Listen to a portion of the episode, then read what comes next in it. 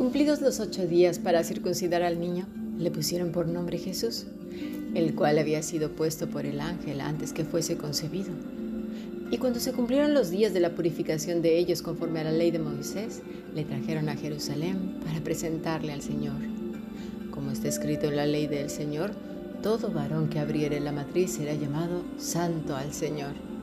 Lucas capítulo 2, versículo 21 al 23. Estemos contentos, pues hemos escuchado la palabra de Dios. Te invito a formar parte de este grupo internacional que ya somos más de 35 países que lo formamos gracias a Dios y gracias a todo el trabajo vuestro. No es de unos, somos todos un cuerpo en Cristo. Tenemos estudios todos los días, desde la mañana hasta la noche, de lunes a sábado, los domingos lo dedicamos, pues que sea para la familia y un día en iglesia. Escribe pues un correo electrónico a fundacionbiblica.gmail.com. También te invitamos al curso que se emite los martes a las 7 y media de la tarde en España, en YouTube, Adoración de Siervos. Por única vez, hoy se transmitirá en lugar de los martes, así que te invitamos, esperamos verte hoy a las 7 y media de la noche, España. Bueno, vamos a continuar con nuestro estudio. Cumplidos los ocho días cuando se cumplieron los días de la purificación.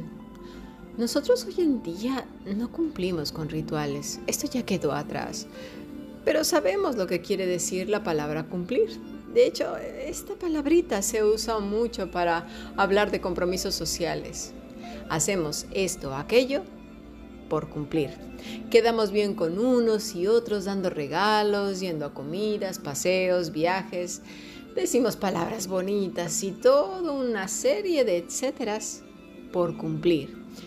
Incluso la iglesia no se queda afuera, también nos portamos así, porque es por cumplir. Ya tenemos hasta una jerga, ¿verdad? Parece que si no dijéramos después de una frase en que una persona acierta, si no dijéramos el amén, quedamos mal. Si no dijéramos el gloria a Dios, quedamos también mal. Y es así que vamos diciendo incluso palabras llenas de profundidad, de peso y contenido tantas veces sin pensarlas, simplemente por cumplir, que van perdiendo su contenido, su importancia. Pero claro, como tenemos que quedar bien, pues hay que cumplir. Sin embargo, el compromiso va quedando cada vez más y más olvidado. La gente no quiere compromisos de ninguna especie, ¿verdad? Eso ya lo sabemos y más desde que comenzó este siglo.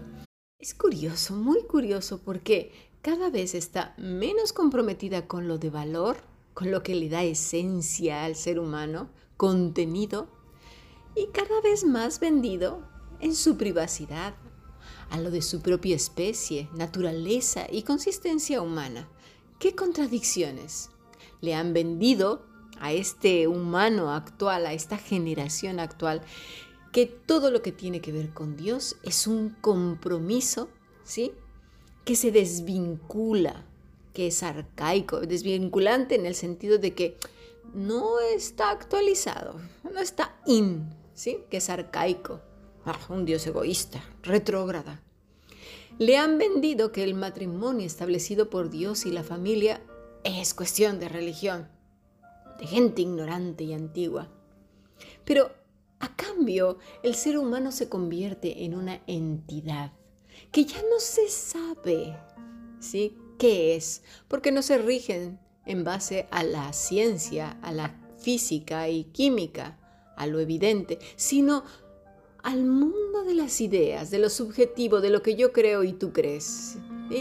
Como si soy una mariposa o una célula flotante por ahí, que no sé ni cómo se sostiene sola, pero bueno, hay un organismo vivo. Pero lo curioso es que pasa a ser ya no propio de sí mismo, propio de Dios, sino propiedad del Estado, de las organizaciones que generan todas estas ideas. Sí, y tú dirás, no es cierto. Hombre, sí, simplemente pulsando un botoncito digital que dice aceptar. y claro, en letra pequeña, muy pequeña, que no están interesados en leer, por supuesto, dice, no hasta que la muerte los separe, ¿no? Porque ese es el compromiso arcaico. No, no, no, eso no sirve, ¿verdad? Es hasta que la muerte te separe del sistema que decide cómo, cuándo y de qué forma vas a morir. ¿Cómo ves? Eso sí que está ahí. Es así. Entonces que vemos matrimonios sostenidos por lo que llaman amor de espuma. Esta espuma que está por unos momentos, que flota pero que no tiene profundidad, que en cuestión de minutos, horas o pocos días, plif, desaparece.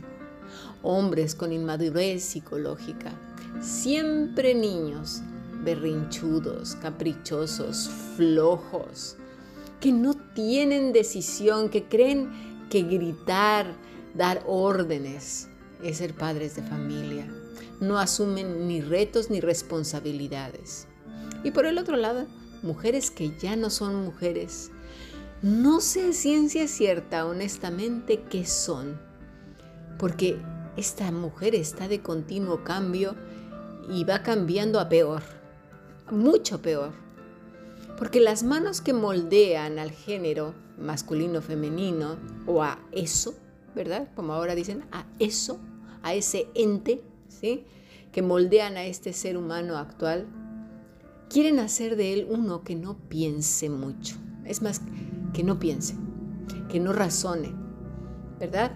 Que todo lo que es es el resultado de lo que se dice por los medios de comunicación. Solamente eso. Prohibido pensar, prohibido decir otro discurso. Si sigues este discurso tendrás paz y seguridad. Oh sí, esa es la paz y la seguridad que yo quiero. No me importa quedarme con el cerebro blanqueado, lleno de porquería, mejor dicho.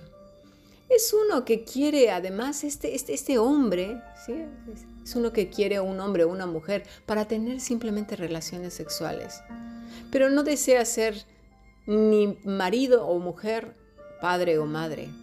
No, comprometido con la familia, no, no, no, no, no. No quiere ser ese que se implica, como lo dice en, la escritura, o como lo fue José, que lo tenía bastante interiorizado, bastante entrelazado en su corazón. Veamos qué dice Génesis 2.23.